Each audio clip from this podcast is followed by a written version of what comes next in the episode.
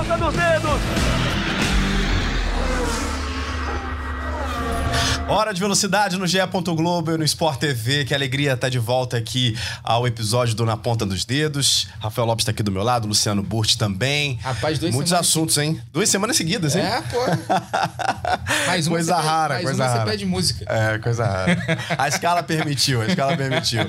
Senhores, olha, semana especial, viu? A gente vai ter Stock Car pela frente, teremos o retorno da Fórmula 1, mais uma vez visitando a Holanda e temos um convidado super especial, um dos caras que hoje é um dos mais experientes da Stock Car e vem na última etapa do seu melhor resultado no ano. Uma alegria receber aqui no podcast o Sérgio Jimenez. Seja bem-vindo, Sérgio. Tudo bem?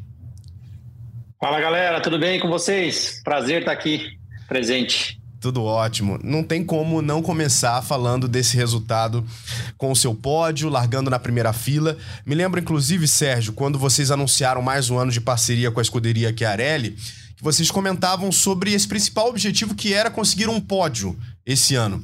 Ao mesmo tempo, você lamentou o fato de não ter vencido, ficou um sentimento um pouco amargo. Conta pra gente como foi construir esse resultado. Bom, uh Stock Car, a gente sabe, é uma das, se não a categoria mais disputada aí do, do mundo, né? Podemos dizer assim, é, o nível é muito alto de, de, de, pilotos e, na verdade, também as equipes vêm crescendo muito, né? Se a gente pega aí 10, 10 anos ainda atrás, 12 anos atrás, era a meinha, Mateis e, e o resto, né? Hoje não, hoje a gente tem realmente a gente pode dizer que pelo menos oito aí, seis a oito equipes realmente capacitadas que se profissionalizaram e melhoraram e evoluíram.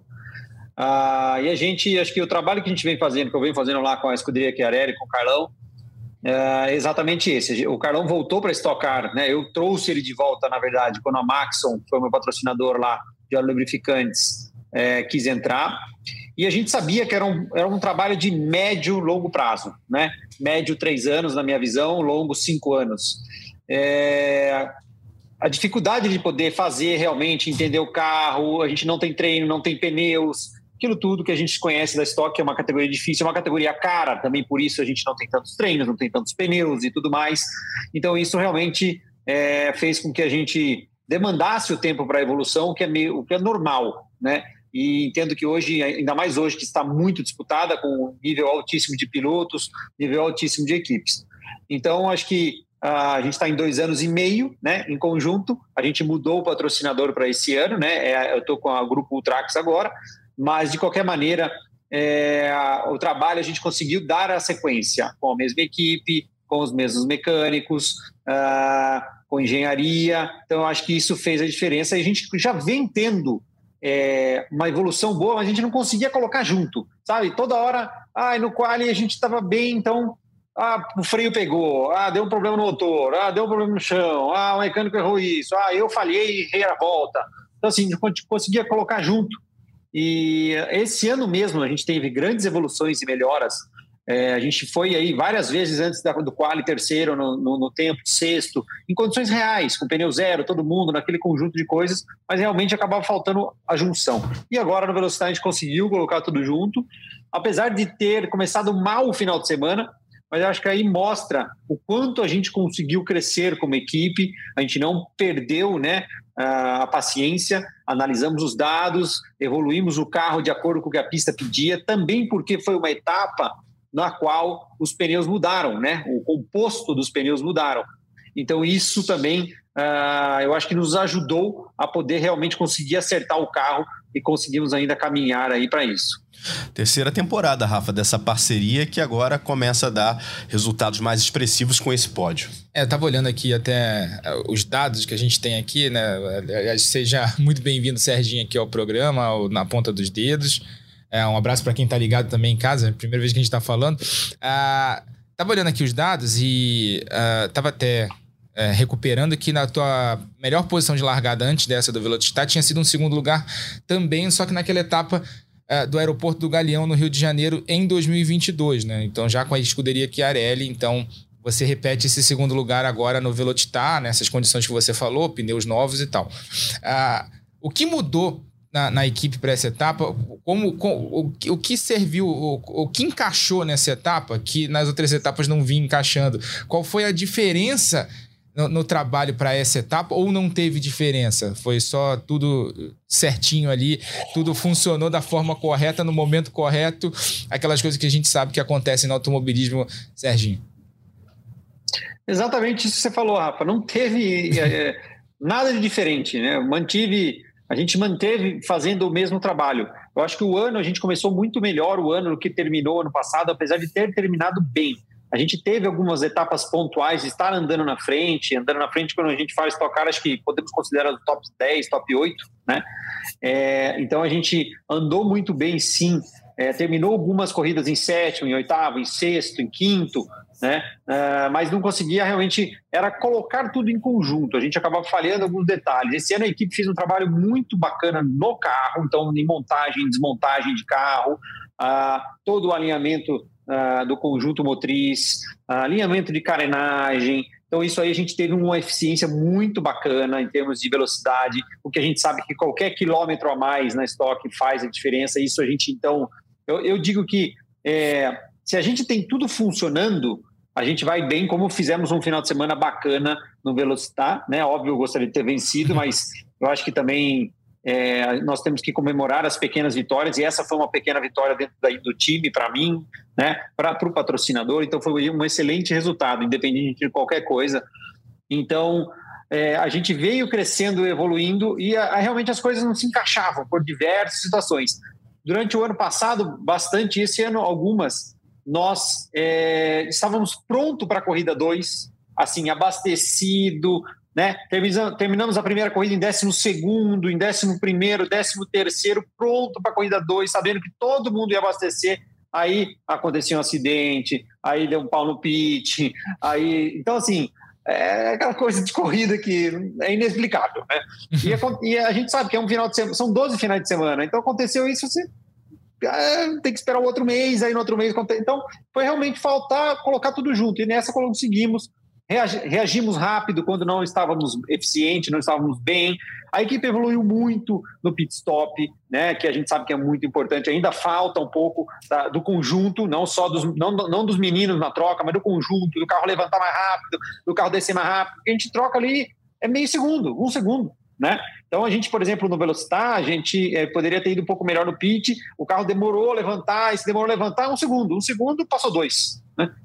então, esse tipo de situação. Então agora a gente conseguiu, então a gente está muito mais maduro, a gente conhece mais o carro, é, não que não conhecesse, mas a gente entende que se a gente for pelo caminho X, ali ele vai reagir mais do que pelo caminho Y.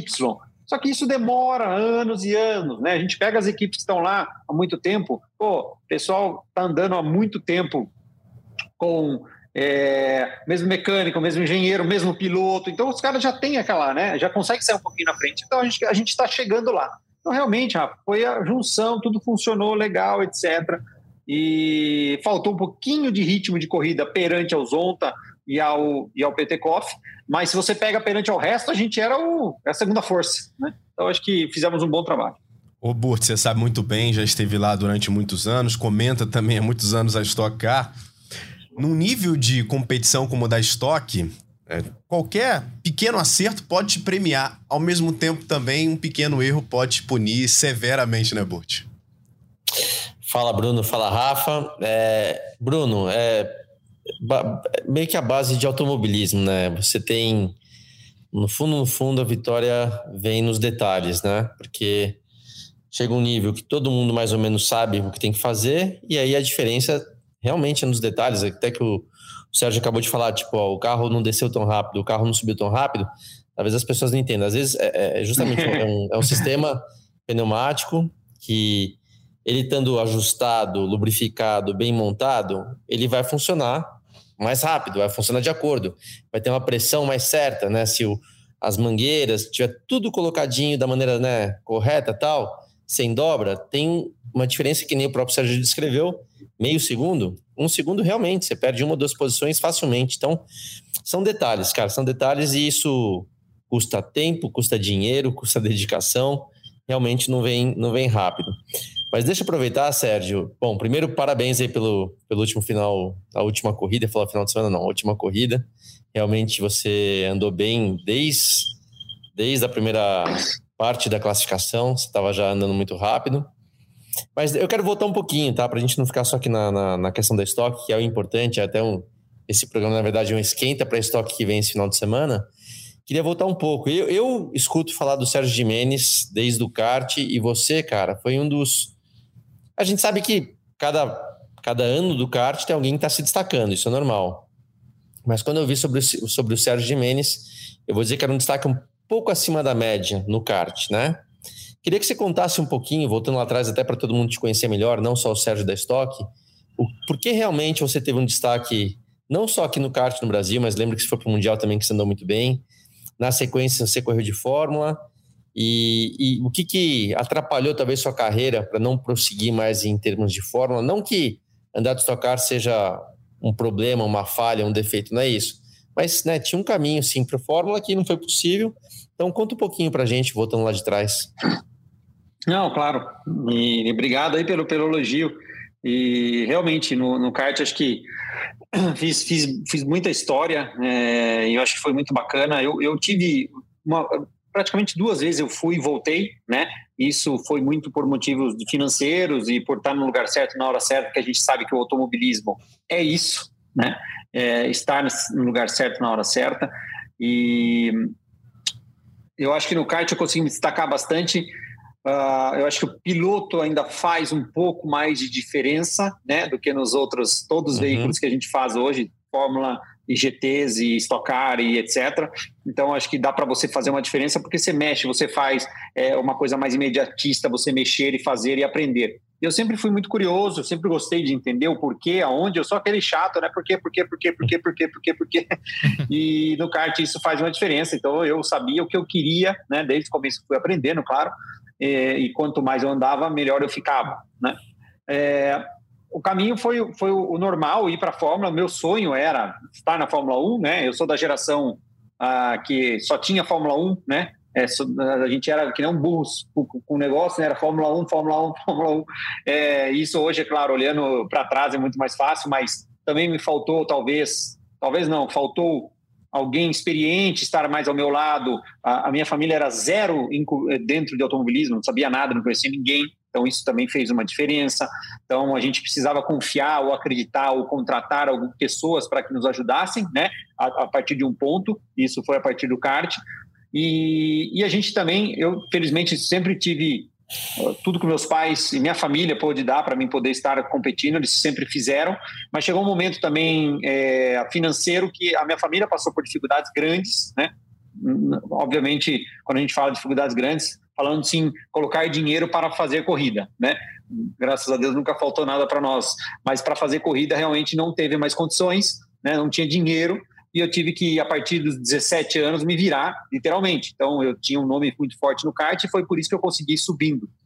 Mas mesmo assim não foi fácil. Então, quando eu entrei na Fórmula Renault no Brasil, eu já entrei como o último carro inscrito, e eu entrei e corri graças ao Bassani, ao Eduardo e ao Luca, que estavam com uma equipe esses dois loucos queriam que eu corresse com eles, porque eles me conheciam, sabiam que eu queria, né, que eu queria, eu ia fazer a coisa certa, eu ia lutar pela vitória, para vencer.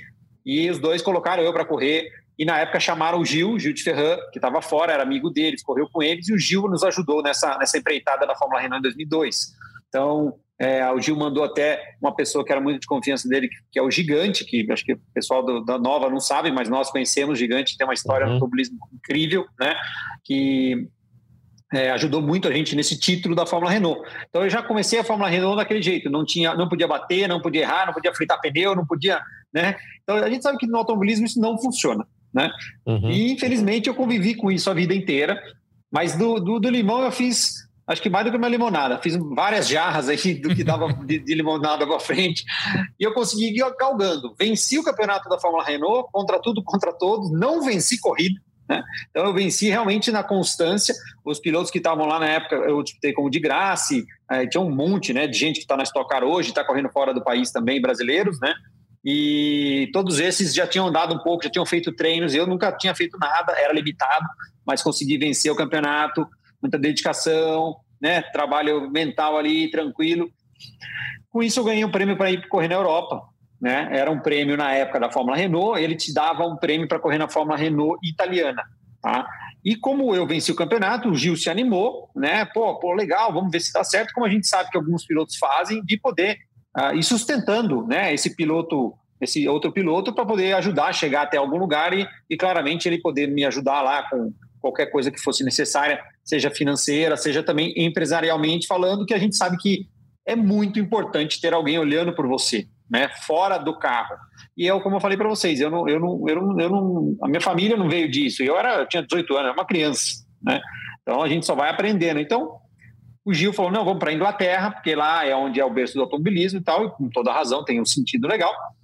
Mas quando eu fui para lá, eu já não fui com o budget todo. Eu entrei e o Gil falou: vamos entrar nessa equipe, que é uma equipe onde tem um cara muito bom. Uh, e se a gente ganhar dele, a gente está feito. A gente sabe que não funciona dessa maneira, né?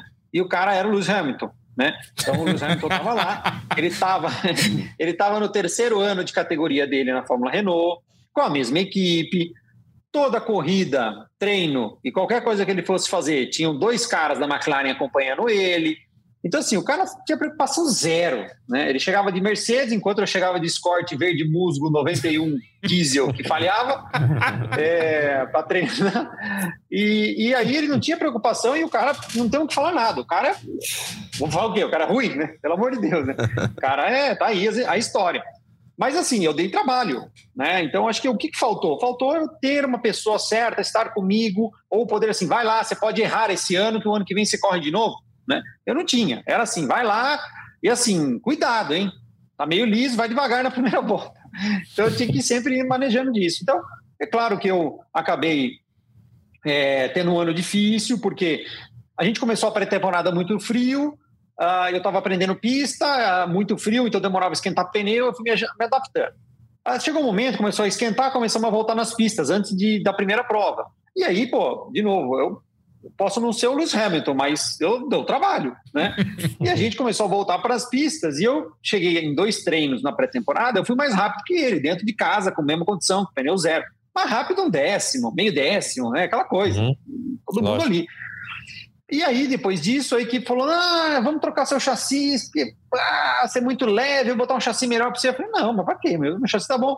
Não, vamos trocar. Eu, não, sim, não. Trocaram meu chassi, a partir daquele dia eu tomava um segundo e o carro saía de frente para cacete e não havia Cristo que fizesse o carro andar. Então, assim, eu tinha 18 anos, eu estava sozinho lá, né?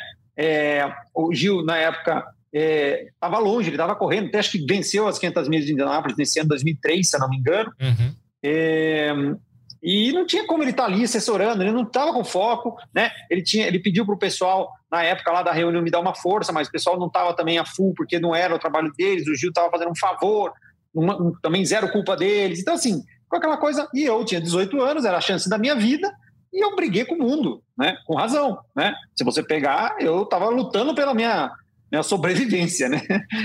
E aí, claro, teve toda uma confusão. No, no meio do caminho, o Paulo Carcassi foi me ajudar, que morava lá na época. Paulo, todos nós conhecemos aí, super piloto, também nunca teve grana para poder chegar lá, mas ajudou muitos pilotos como coach, né, assessorando. Paulo me abraçou lá e falou: Não, vou te ajudar, não é possível, né? Exatamente como o Luciano falou, pô, tinha uma puta história, era o expoente né, da geração.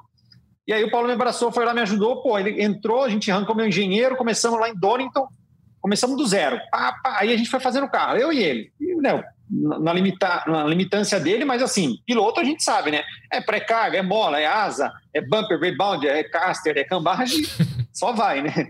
Faz um misto quente e acontece. Mas no final a gente terminou o dia muito bem, terminou o dia em terceiro. Fazia muito tempo que eu não dava bem lá. A gente voltou para casa, no outro dia voltamos para a pista, estavam desmontando meu carro inteiro, voltando para o acerto que o dono da equipe falou: Esse é o acerto que você vai correr. Aí o Paulo perguntou, na época, para o John Buff, né? Mas por quê? Se a gente é só. Não, não, a equipe é minha, eu que decido. Bom, aí eu não preciso contar mais nada. Mas até esse assunto vir à tona, não tinha rede social igual é hoje, para me ficar postando story lá reclamando, né? Então, não, não, tinha como. Então, assim, até isso vir à tona, eu era, o, eu era o mimado, eu era o que brigou com todo mundo, né? É uma situação desagradável, mas, enfim, é o que aconteceu. E depois eu vim galgando aí, né? Aí voltei para o Brasil, corri de kart, consegui uma grana, fui para a Espanha, corri de Fórmula 3, faltava um pedaço, a equipe me ajudou, Aí a equipe queria que eu andasse GP2, a equipe falou: não, corre três corridas aqui, tenta arranjar grana. Aí eu fui para um GP depois, né, na equipe do Brasil, que o Emerson convidou, fiz algumas provas lá, foi muito bacana, fiz pódio, fazia muito tempo que a equipe não fazia pódio. Então, assim, minha, minha vida sempre foi nessa, né, uma chance, um pneu, um, isso e aquilo. E aí, até que eu já estava com 23, 24 anos, eu voltei para o Brasil. E o início, né, assim, só para não alongar muito, né, depois aí a gente entra, eu também estava, voltei para o kart, estava fazendo coach, correndo para as fábricas, trabalhando. E eu treinava na academia lá do Vander, né, da V10, que todo mundo conhece também aí, Super Vander. E lá treinava o Guilherme Figueroa. Guilherme Figueroa empresário, que corria na época de Porsche e de é, é, Stocklight. E aí o Guilherme me via treinando, eu ia lá todo dia, ficava preparado para sorte, né? Uma hora a sorte tem que aparecer, né? Cavalo branco selado aparece, nem que eu, não, eu não monte, eu pegava no rabo dele e ia tentando pular. E aí, no final, o Guilherme falou: você treina todo dia, mas por que você não está correndo? Eu falei, não, estou preparado, vai que dá certo alguma coisa. Aconteceu de bater duas etapas, a Porsche com a Stocklight no final de semana. Aí o Guilherme falou assim: ah, vai lá, vai lá e corre no meu lugar na, na Stocklight. Foi aí que eu conheci o Carlão, o Carlos Chiarelli também. O, o Guilherme corria pelo Carlos Chiarelli em 2008. E eu fui fazer minha primeira prova de turismo. Eu nunca tinha sentado no turismo, nunca, de verdade. Aí sentei no Stocklight, lá no Rio de Janeiro, aonde eu fiz a pole, melhor volta e venci a corrida com 34 carros. Né? Então aí também me abriu várias portas depois disso. Então, cara, sempre foi nessa dificuldade e eu acho que muito o que, que faltou? Faltou eu ter uma pessoa ao lado que pegasse a minha mãozinha e falasse, vamos, né? Se preocupa em guiar. A gente sabe que isso é o sonho, mas infelizmente é o que a gente precisa, né, para conseguir estar tá galgando, você se preocupar em pilotar, né, é, é, é para você poder realmente fazer o que você sabe fazer bem feito. Então, um pouco isso que foi acontecendo até chegarmos aqui.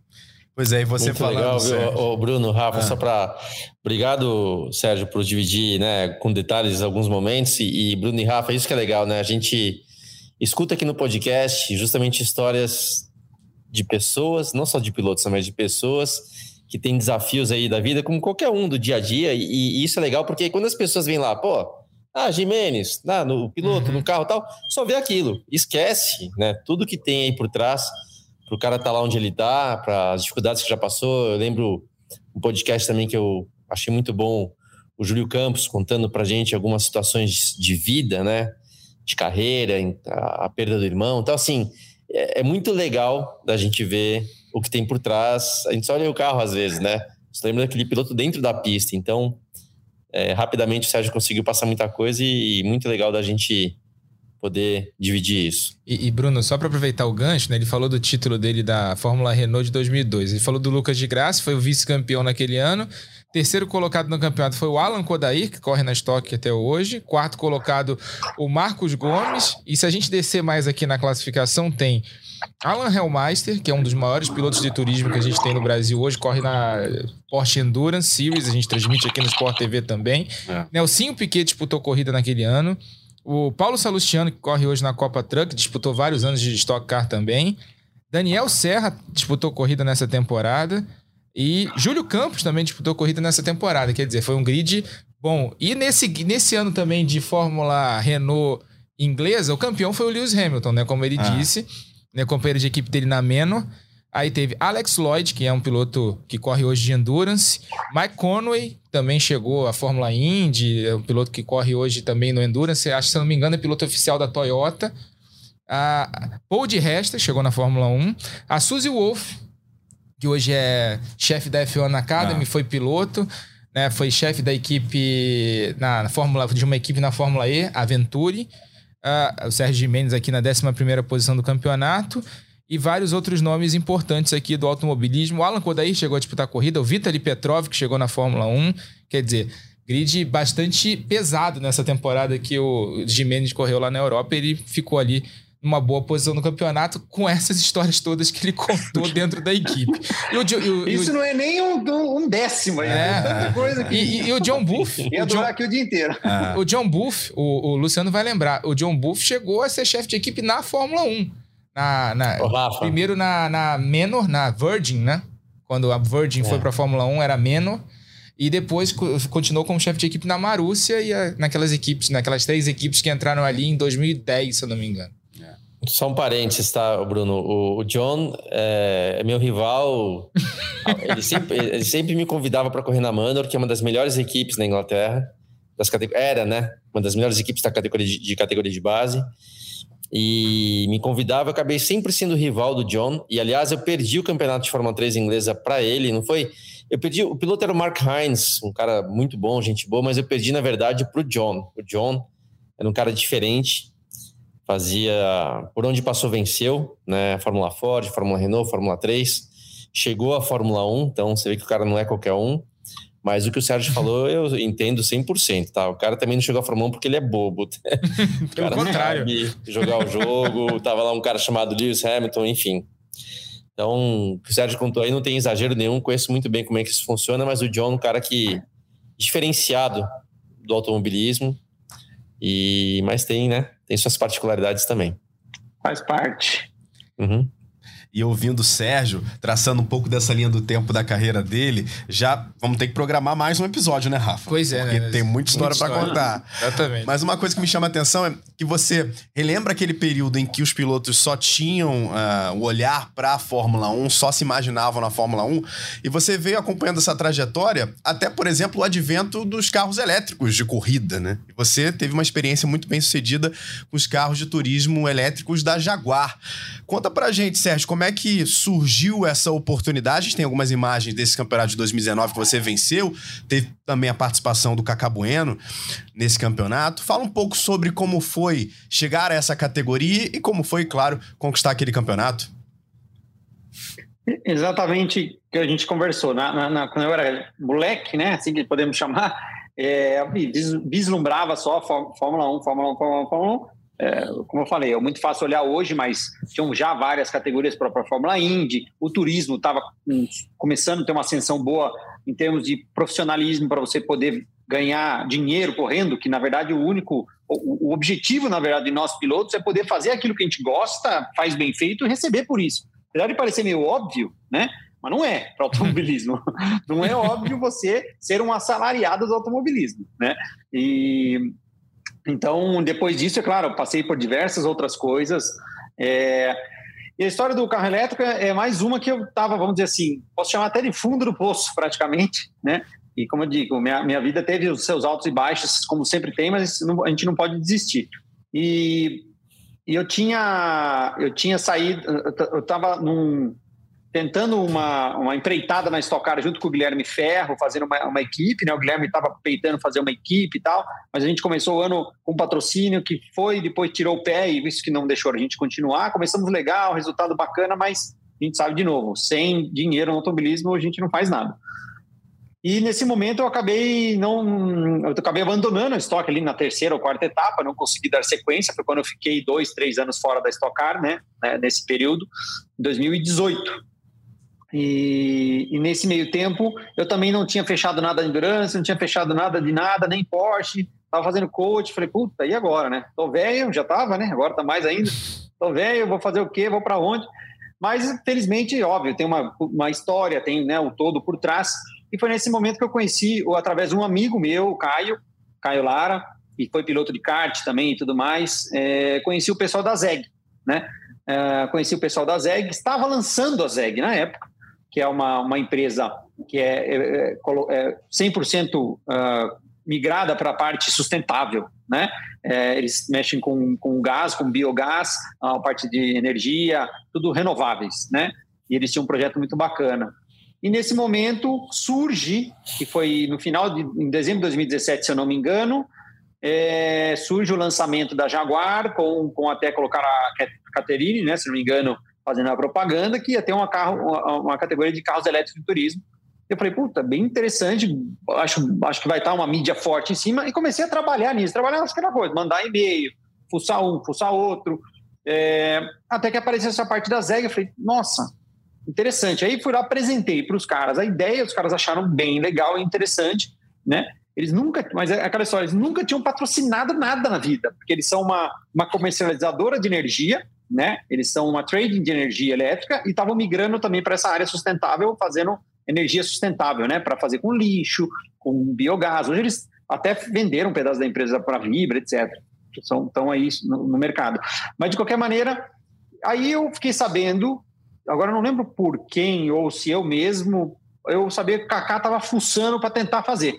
E nós, tivemos, e nós tivemos uma parceria muito boa, andando juntos, uh, lá no BMW Team Brasil, né, que a gente correu em conjunto quatro, três anos lá na Europa, foi um projeto super bacana do, do Antônio Herman.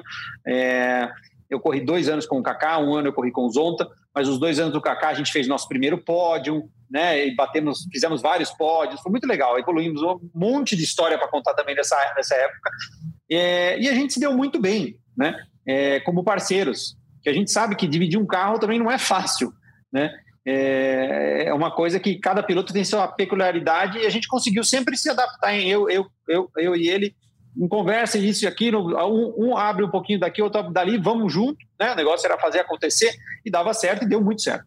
E aí eu falei, pô, aí liguei pro Kaká, falei, Kaká, tô buscando isso, isso, isso, acho que eu tenho um patrocinador que tá afim, mas vai faltar. Ele falou, eu também tô e tem um patrocinador que também quer. Eu falei, não, então peraí, vamos botar na mesa. Ele veio para cá, a gente conversou, botou todo mundo junto, tudo aconteceu em 15 dias.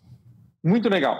Então a gente conseguiu, aí chamamos a Jaguar, o Cacá tinha, tem um tinha, não sei se está ainda o Frederic, que era o presidente da Jaguar na época, o Cacá tinha um relacionamento antigo, que ele correu de Peugeot lá na Argentina, nos anos 90, o Frederic era diretor de marketing, aí agora ele era presidente da, da Jaguar. Então, assim, tudo foi legal, foi uma conexão boa, juntamos os patrocinadores e fizemos esse baita projeto né, de fazer o, o time brasileiro no Jaguar, que foi o. A gente pode chamar até de mundial, porque correu no, né, correu no, no, mundo todo no final das contas. Foi o primeiro campeonato mundial de carros elétricos e turismo, apesar de ser monomarca, né? Mas foi. Corremos ali com a Fórmula E e foi uma experiência incrível. É, correr na rua é muito divertido. Os carros eram, eram muito diferentes, né? Primeira vez que a gente foi fazer um teste em Silverstone, é, foi em Silverstone, numa piscina lá bem pequenininha dentro de Silverstone. E os caras, ah, pode, beleza, tá, com rádio, pode ligar o carro, pode, beleza, liga o carro, você aperta um botão, nada acontecia, acendia uma luz só. Né? Só faltava um joinha, assim, pode. acendia uma luz dentro e você saía, e a gente saiu para andar, ali você percebe o quanto uh, a gente pilota pelo ouvido, né? Porque não tinha câmbio, não tinha marcha, não tinha redução, então nas freadas você ficava perdido. Aí a gente já tem referências, né? O Luciano sabe disso, pilotou também a vida inteira. A gente tem referências que ficam meio que, é, tá por ali, você sempre passa ali, você usa ela, meio que, uhum. né, tá no, tá no dia a dia nosso, né? Só que no elétrico, cara, você tem que usar aquilo para a vida, porque não tem barulho. Então você não, ah, tô chegando na hora de frear, ah, tô chegando na hora de reduzir, ah, vou entrar aqui, o giro tá um pouquinho mais alto, vou acelerar mais cedo. Não tem. É tudo no, é tudo no, no visual e na cantoria do pneu. Ah, entrei muito rápido na curva porque tá cantando pneu demais. É tipo, né, parece piada, mas é verdade. Então, é, a gente teve que se adaptar muito com isso, mas foi uma experiência incrível. A gente fez um time muito bacana, eu, é, eu e o Kaká. É, trabalhamos em conjunto para o negócio acontecer mesmo. Claro que na pista, cada um, cada um, a gente tinha que ir para cima, né? E faz parte. Mas a gente se deu muito bem nesse projeto, acho que foi muito sucesso. Foi uma pena ter acabado, porque o negócio tinha tudo para ter uma longevidade grande. Outras marcas estavam querendo entrar na época, é, na, na, segunda para a terceira temporada. E, mas aí veio a pandemia, a gente sabe, todo mundo tirou o pé, esperou. Mas foi uma experiência incrível e eu consegui, assim, eu, eu, esse ano eu, eu, fiquei muito focado, eu, não corri de nada, né? Foquei mesmo para poder ser e levantar esse título, então eu consegui é, fazer o melhor possível realmente para poder te trazer esse título para o Brasil. E para mim, claro, foi o meu, meu título mais importante, com certeza absoluta. Legal, Bruno, Bruno e Rafa, é até. Ô, Sérgio, eu, eu nunca guiei um carro elétrico na pista e você falou uma coisa agora que eu não tinha pensado. Realmente, cara, a freada é muito estranha. Como é que você freia sem reduzir marcha, né? Assim, é muito, é muito esquisito. esquisito. cara. É muito é, esquisito, porque é, aí a referência, cara, você tem que ter a, é a placa, ou é o, o X ali, ou é a zebra, não sei do que. E, e, aí aquele negócio, você às vezes a gente. É, o carro era muito pesado, né? 2 mil uhum. quilos na época das baterias. 2 mil uhum. quilos pneu radial, né? Que é aquele uhum. sulcado. Então não tinha aderência na rua. Então era um problema. E você, assim, você freava, na, por exemplo, você vinha numa reta ali, chegava acho que 200, 190, 200, e aí freava com um hairpin. Dava para frear no 50. você até freava. Só que aí você freava e virava o volante para parar o carro, que a gente usa o volante para parar, né? Você dá uma uhum. viradinha, você dá aquela arrastada. E no pneu radial vai virar volante para onde, né? Você podia virar assim e não acontecia nada. Então, cara, é, você tinha que ter uma paciência para pilotar o carro, porque você tinha potencial para fazer mais e você tinha que fazer menos, né? E, mas o problema era achar o quanto menos, porque senão você ia menos demais. Né? Então, é, foi uma experiência. É, você tinha que estar muito concentrado no carro, sabe? Tinha que estar muito focado, concentrado para realmente ser rápido, é, passando muito perto de muro o tempo todo, porque era na rua e a gente passava, né? É, e realmente é, é, conseguir tirar o máximo do carro sem realmente escorregar e tudo mais. Então foi, foi, foi muito tinha que ter muita concentração, cara. Foi muito mental mesmo esse, esse, esse, esse campeonato. Legal. Muito bom. E passando por lugares históricos. Vocês correram em Mônaco, né, cara? Corremos em Mônaco, é, Roma, Nova York, Paris, é, México, na cidade do México, a gente corremos no autódromo daí, né, num pedaço. Corremos em Hong Kong. Um, onde mais? Berlim. Uh, Berlim. É, são uns oito que eu falei já. Deve ter mais dois aí que tá me fugindo. Ah, na China, lá em Sânia, lá no, no fim da China, lá no meio da, da, das praias, demorava sei lá quantos dias para chegar naquele lugar. é, e na Arábia, né? Corremos também na Arábia, em Riad.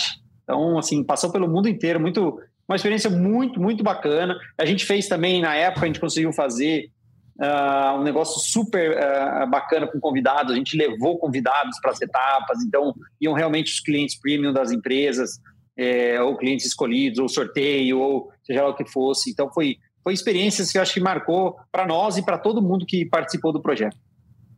Legal. É, e fica uma curiosidade também, você falando das diferenças do carro. Imagino que a experiência, como você já citou, de vida, enfim, profissional, tenha sido muito valiosa. Mas dá para tirar algum tipo de lição para o que vem depois, Sérgio? Hoje, por exemplo, a sua guiada mudou alguma coisa em relação ao carro da Stock com o carro elétrico? Eles são tão diferentes que não tem nem como você agregar muita coisa do conhecimento lá para o que você foi fazer depois na tua carreira? Ah, Bruno, o que vale do todo, é o que eu falo, é as experiências que a gente teve ruim, acho que ruim de, de, momento das coisas, mas a ideia é, eu, eu uso isso como lição de vida, né? É tirar alguma coisa daquilo, né? Seja ela assim, ah, eu fiz assim, foi errado, deu tudo errado, todo mundo me odiou, então, então não é assim que eu tenho que fazer de outro jeito de, de, de, em algum momento, né? Então eu tento sempre tirar alguma coisa. Então todas as experiências ruins eu tento tirar alguma coisa, experiências boas também, para a gente poder ir galgando, levando isso para a vida, né? Hoje eu tenho minha vida de empresário aqui, que ela é tão importante, ou até mais hoje que o próprio automobilismo, né? Ela anda em conjunto. Hoje as, os meus negócios andam em conjunto, em sinergia com o automobilismo.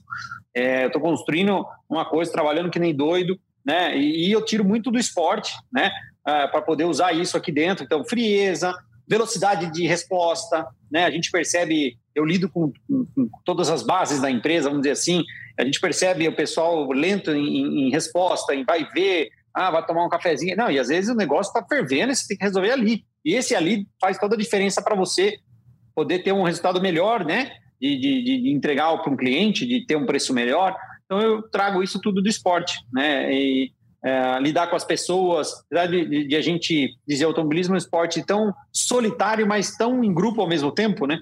Porque você fica ali sozinho, mas quantas pessoas em volta para fazer o negócio acontecer, né? O cara que faz a revisão do carro, o motorista que leva o carro para a equipe, uh, o cara que faz o pit stop, o cara que põe só o negócio para levantar o carro. É, cara, é um trabalho em equipe, é uma engrenagem violenta, né, que tem que fazer. E a mesma coisa numa empresa, para tudo acontecer, você entregar o um negócio. Então, tudo que aconteceu, acontece, eu tento mistar os dois mundos e, e tentar trazer o melhor possível, usar as experiências negativas para não fazê-las, né, como foi feito, é, e ao mesmo tempo as positivas tentar aplicar e nos dois mundos também. Às vezes a gente aprende um pouco aqui do, do outro lado nos negócios também é, para levar para o automobilismo. Então eu tento é, filtrar isso e, e usar tudo que tem de melhor possível para ser uma melhor pessoa. No final é isso. Bruno, legal também, só para. Legal, Sérgio, saber que você tem, é, tem um empresário aí, Sérgio Jimenez, porque uma coisa eu falo por experiência, tá? Eu estou nesse mundo também como empresário já faz 10 anos. E o esporte, cara, eu tô falando de questões de vida, né? as pessoas vêm também lá, seja o jogador de futebol, seja o piloto, seja o que for, e, a, e meu, o cara tá ali brilhando, mas todo mundo esquece que o esporte tem. A vida é curta, né? por questão de idade, por questão. O automobilismo, isso tocar até. A gente vê lá um velhinho correndo bem, um tal de Rubinho lá, cinquentão, né, ganhando o campeonato, é, é algo raro, mas para esporte, de modo geral, 50 já é muito tarde. E realmente, aí, cara, tem um monte de vida pela frente, tem, né? Tem conta para pagar. Então, assim. É legal saber que você está nesse mundo, porque isso é importante até, eu acho, para ajudar alguns pilotos em relação a ter uma estabilidade para poder estar tá bem de cabeça na Stock Car mesmo. Alguns que dependem única e exclusivamente do esporte ou da estoque ficam desesperados se o negócio não está na linha. Então, é, é, fundamental, eu acho, de ter uma vida paralela, vou, chamar assim. Mas para para falar um pouquinho, Bruno, também do que você perguntou, mas até uma coisa que o Gimenez falou, da, do, é um esporte solitário, acho que tem muita gente envolvida, né? Um dia, sem querer, numa transmissão de Fórmula 1, eu, eu tive uma frase que eu falei que o, o, automobilismo é o esporte individual mais coletivo que existe. E aí. Exato, uma... eu não consegui lembrar essa frase toda aí, mas agora você Então, mas foi sem querer, tá? Saiu sem querer e eu tava com o Kleber, o Kleber Machado, e hum. toda hora o Kleber lembrava, não, a frase do Burt e tal. mas, mas é muito isso, né? É um esporte individual extremamente coletivo que você não faz nada, absolutamente nada sozinho. Você tá sozinho na, no carro ali na pista, mas, cara, tem um monte de gente ali. Cada parafuso, cada tal, tem o dedo de alguém. Então, o automobilismo é muito legal por conta disso também. Corrida 600, Rafa, da Stock em Goiânia? Exatamente. E anel externo, né? A gente vai ter duas corridas no anel externo. Estamos chegando no momento histórico. E uhum. para desespero de quem vai estar tá dentro da pista, não da gente que vai estar tá na ar-condicionado aqui no estúdio, é. de quem vai estar tá na cabine, desespero do nosso repórter que vai estar lá andando no, no box, né? Mas acho que para quem está dentro do carro vai ser pior. Tem essa, esse negócio da previsão da onda de calor que vai chegar no Brasil nesse meio de semana e que deve atingir Goiânia no fim de semana, né? Então, ah. pelo, pelo que eu já vi, é 38 graus, é, 37 graus na sexta-feira, 38 graus no sábado e um pouquinho mais fresco. Na sombra? Domingo. Na sombra? É, na sombra. Dentro do cockpit, uns 70, né?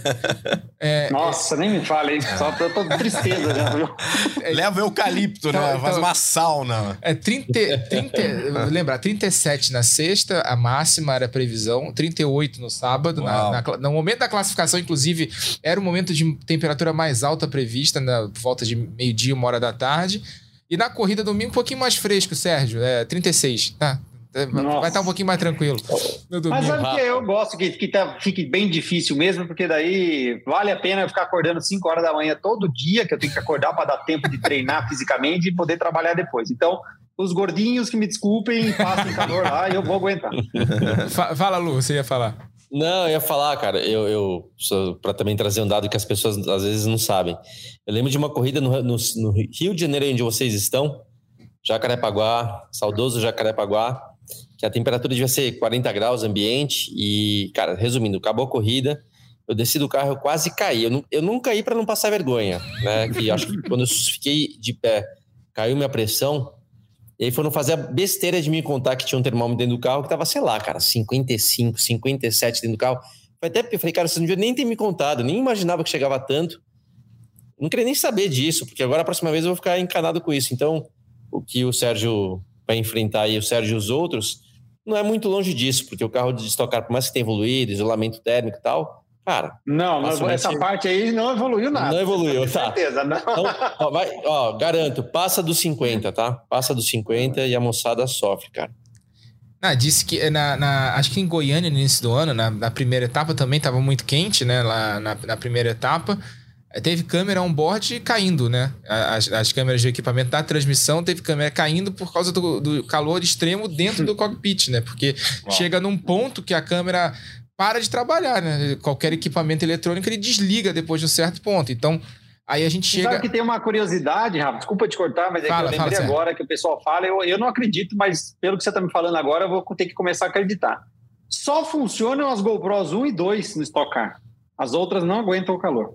Só para você ter uma ideia. Pode é, ser? Então, tem isso. E, e, e, aí a gente chega no. no, no, no claro, é anel externo, né? Você tem um pouco. Vai ter vácuo, pra, muito vácuo, né? Como a gente sempre muito. vê em Goiânia. E tem a questão de você ter que andar muito colado no carro da frente, porque senão né, você, não, você não consegue é, disputar a posição. Né? Então você tem um problema sério de refrigeração também nos carros. Temperatura alta, problema de refrigeração, muito vácuo, quer dizer, isso é um convite a problemas mecânicos aí para Goiânia. Como é que está a tua expectativa com todo esse cenário, Sérgio, para essa etapa de Goiânia? A expectativa de, de resultado ela, ela, é boa. Gente, nós andamos bem no oval ano passado. Eu tive, acabei tendo dois toques é, e realmente jogou para último e a gente chegou em 13 terceiro ou 12 segundo e depois na outra a gente terminou em sexto com só que a corrida teve 10 minutos, né? Por causa que a estoque está bem tranquila também, né? O pessoal quase não está batendo. Pouco né? toque. Então andou, andou pouco e então a gente andou legal e a gente evoluiu, né? a gente conseguiu, a gente como equipe, né, evoluiu bastante a construção do carro, que é como eu estava falando, todo o conjunto motriz de alinhamento, toda a parte de carenagem, ah, os rolamentos de roda, tudo isso dá velocidade. Então eu estou bem animado, eu espero que é, no shakedown a gente já tem essa, essa, essa positividade aí funcionando mesmo, tudo andando. Mas, de qualquer maneira, é uma corrida muito estratégica, parece que não, mas é, né? exatamente pelo vácuo, pelo calor, ficar muito tempo atrás, freio, parece que não, mas não é um oval, né? Nós freamos forte nas duas freadas, né? A gente sai, chega em sexta, freia para terceira, chega em sexta, 270 é, por hora, freia para 80 ali na, na, na, curva zero, que a gente chama, na última curva, uhum. né? Uhum. Então, realmente, fazendo isso, se a gente botar aí, eu não lembro o tempo de volta, mas é, pelo menos 30 voltas aí de corrida, 35 voltas de corrida, né? Então dão 70 voltas de corrida aí, duas provas. Então o carro tem que aguentar bastante em freio também. Então realmente vai ser bastante desafiador, ainda mais com essa onda de calor aí. Mas acho que é bom, acho que é, independente tem que estar tá bem preparado, porque daí separa o homem dos meninos. Então acho que é bacana. Uhum. É, até para passar aqui, melhor volta no passado, é, a pole do Rubinho ano passado, 50 111, aquele velho tempo 50 111, que ele até tatuou depois. Né? Ah. Né? É. é mas Sim. a volta em corrida é 51, né? Mais ou menos, que vocês viram. Né? Isso, né? é um segundo, um segundo pouquinho mais. Tem que, ver com esse, tem que ver com esses pneus novos esse ano se vão baixar o tempo, né? No Velocitar, o tempo caiu bastante por causa do asfalto, mas também tinha a questão do pneu mais macio.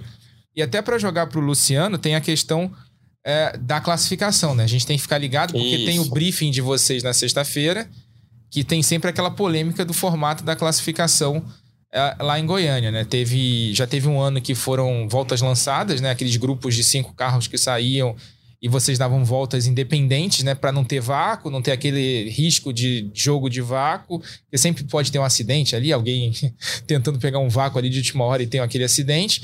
E o treino normal, que é aquele formato de Q1, Q2 e Q3, com, grupo, com grupos, né? No, no Q1, naquele formato de oito minutos. Então vale a pena ficar ligado ali no sábado a gente vai saber, é. antes da classificação, qual vai ser o formato. Não, basicamente, o que eu tô sabendo, isso que eu ia falar, eu tô sabendo que vai ser formato de grupos de 4 em 4. Então. Eu só acho talvez difícil, largando quatro carros, de dar a distância ideal, uma volta aí de 50 segundos, para ninguém pegar vácuo, porque uhum. talvez o último carro, o quarto carro saindo, o primeiro abrindo volta já esteja numa posição que talvez dê vácuo. Não, eles vão medir isso aí, mas a princípio é de 4 em 4. Vamos lembrar que esse anel externo ele é tão diferente do comum e tem as questões de segurança ali que né, tem aquela a reta chamada reta oposta, tem um, um kink lá, tem um, uma ondulação. Um pulinho lá. Um, um pulinho, uma elevação que é difícil, perde um pouquinho até de visibilidade, tem alguma coisa. Tanto é que o botão lá, o push to pass, o botão de ultrapassagem, só pode ser usado na reta do box, não pode ser usado lá atrás. Então, é, é um anel externo particular, mas tomara que, que dê certo. A corrida deve ser muito boa por conta do vácuo. Eu acho que esses pneus, não, não, acho que os pneus vão funcionar bem. Eles funcionam mais quente do que o anterior. Agora, ao mesmo tempo, o excesso de temperatura, não sei se vai ser bom ou não, vocês vão descobrir lá. Mas, cara, é, é, legal. É o tipo da corrida que a gente viu boas corridas em Goiânia por conta do vácuo. Então, lembro também que, em caso não, não tendo é, carro de segurança, é um abastecimento longo, gasta muito combustível nessa pista, é muita reta e pouca curva. São 30 e poucos litros aí no reabastecimento, então o pit stop é longo. E isso faz com que carros tenham estratégias diferentes, um focando só na primeira corrida, um focando em ambas as corridas, outro focando só na segunda corrida. Então é, o jogo fica muito aberto. Passando serviço aqui, Rafa, até para a galera que está ouvindo ou vendo o nosso podcast. dos horários das nossas transmissões desse fim de semana da Stock Car. Tô aqui pegando uma cola.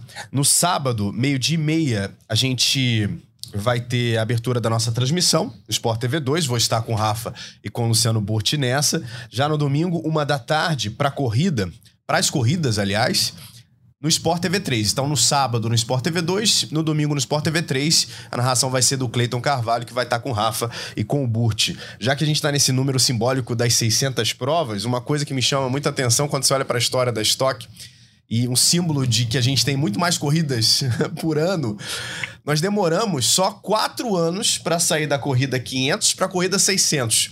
Da corrida 0 para 100 foram 10 anos, uhum. né?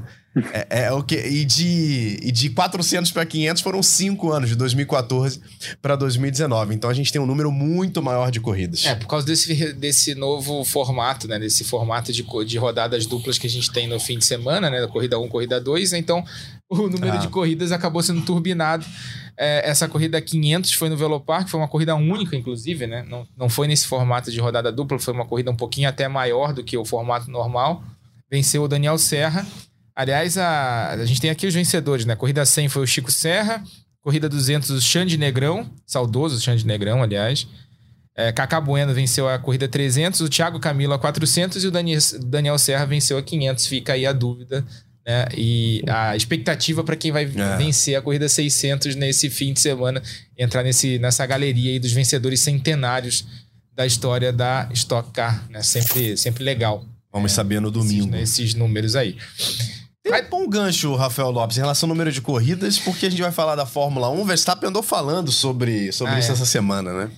É, o Verstappen. Verstappen deu uma entrevista interessante, aliás, né? É, até para falar pro Luciano. O Verstappen falou o seguinte: não adianta nada eu ser o melhor piloto e não falar para todo mundo que eu sou o melhor piloto. Você viu essa entrevista dele? Ele, então eu ando pelo paddock dizendo que eu sou o melhor piloto. É, pô, é. legal, né? Não adianta nada, né?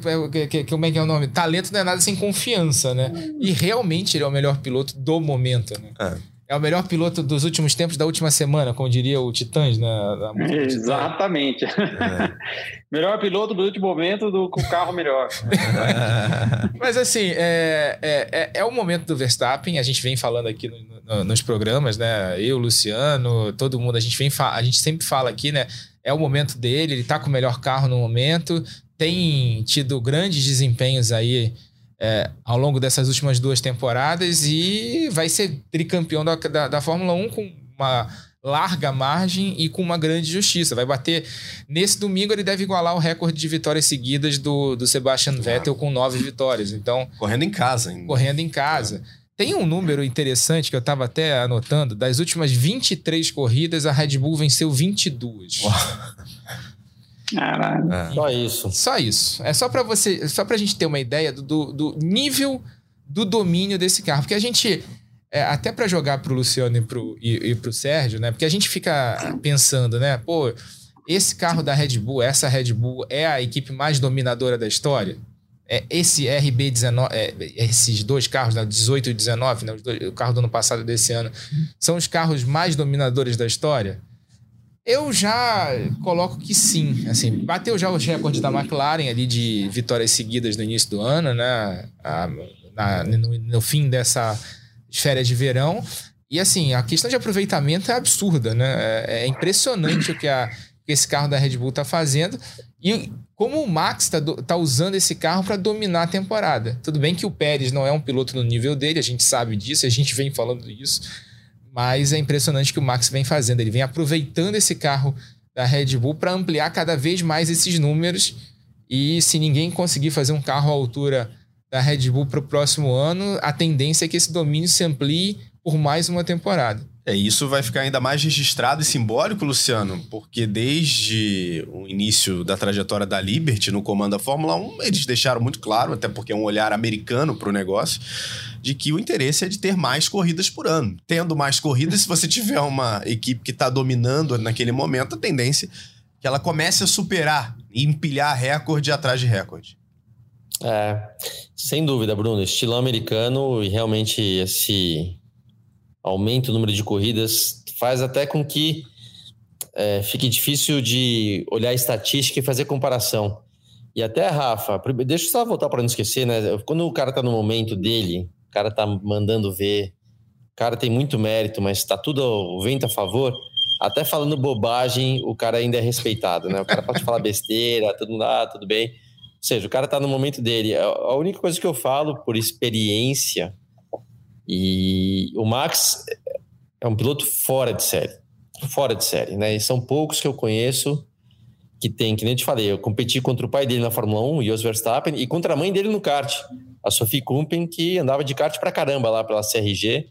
Ou seja, o pai e a mãe, cara, é, automobilismo. Então é difícil dar errado e o cara realmente é fora de série, mas, como a gente já viu em diversas situações, tudo tem seu tempo. E em um momento, ele tá no auge dele, cara, tá praticamente imbatível com o carro que ele tem, mas tudo é questão de momento. Uma hora ele não vai ter o melhor carro, a idade vai passar, vai chegar alguém melhor e assim por diante. A gente já viu isso ao longo da história e fica muito difícil também, Rafa, de falar se é o melhor carro da história, porque é o seguinte, por exemplo, tá? Vamos pegar carros da década de 80, década de 90, a McLaren lá, do Senna, ele Prost, carros que vieram na sequência, carros anteriores que eram de repente até melhores em termos de desempenho do que esse carro da Red Bull. Porém, cara, com a tecnologia da época, os carros quebravam muito. Né? Então, mesmo o carro sendo dominante, sendo muito mais rápido, muitas vezes ele, ele não vencia, não marcava pontos, porque os carros quebravam muito. Uhum. Né? Mas nem se fala então década de 70 para trás, tinha lá Lotus, que era praticamente imbatível, mas quebrava. Então, o Jack Stewart ia lá e ganhava. Então, não dá para fazer essa comparação. Hoje em dia, os carros praticamente não quebram. É difícil ver um carro quebrando. Então, se o cara é mais rápido, se o carro é mais rápido, a chance dele vencer muitas corridas é grande. Antigamente não era igual. Então a comparação nunca vai ser justa, nunca vai ser correta. Estatística funciona? São números, cara. O número não mente, então beleza.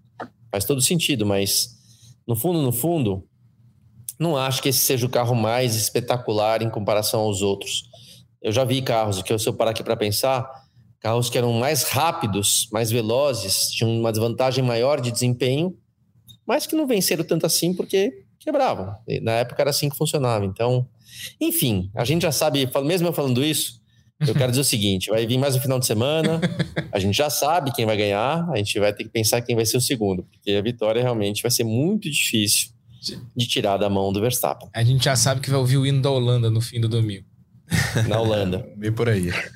Sérgio, muito obrigado, viu, pela tua participação. Vamos marcar outras vezes, porque temos histórias ainda a serem reveladas e contadas aqui em mais uma edição do podcast. E sucesso para você em mais um fim de semana de estoque. Não, com certeza. Estou à disposição. Obrigado pelo convite de vocês. E vamos com tudo. Vamos ver se eu coloco meu nome aí no 600, né? Vai que. Valeu demais. Rafa, obrigado, hein? Eu que agradeço. Bruno, Luciano, obrigado de novo aí. Tamo junto no fim de semana e boa sorte pro Serginho, né? A gente vai estar tá torcendo por ele também no fim de semana, pode ter certeza. Até sábado, obrigado, Luciano. Valeu, galera. Valeu, valeu, Bruno, valeu, Rafa, Sérgio, muito legal de escutar. A gente, na verdade, a volta do Bruno foi no podcast passado e foi muito legal, foi muito legal mesmo com o Enzo e com o Caio Collet, mas hoje foi muito legal também, cara. Conhecer o Sérgio, não só o Sérgio Piloto, mas o Sérgio que tem aí por trás de toda essa história que você construiu. Parabéns, boa sorte no final de semana e até a próxima. Obrigado, obrigado, Luciano. Valeu, galera. Valeu demais. Agradecendo o Sérgio, Luciano, ao Rafa. Lembrando que esse podcast tem a produção do Lucas Sayol, a edição do Maurício Mota e do Matheus Andrade e a gerência do André Amaral. Velocidade nos canais Globo, emoção na pista. Na ponta dos dedos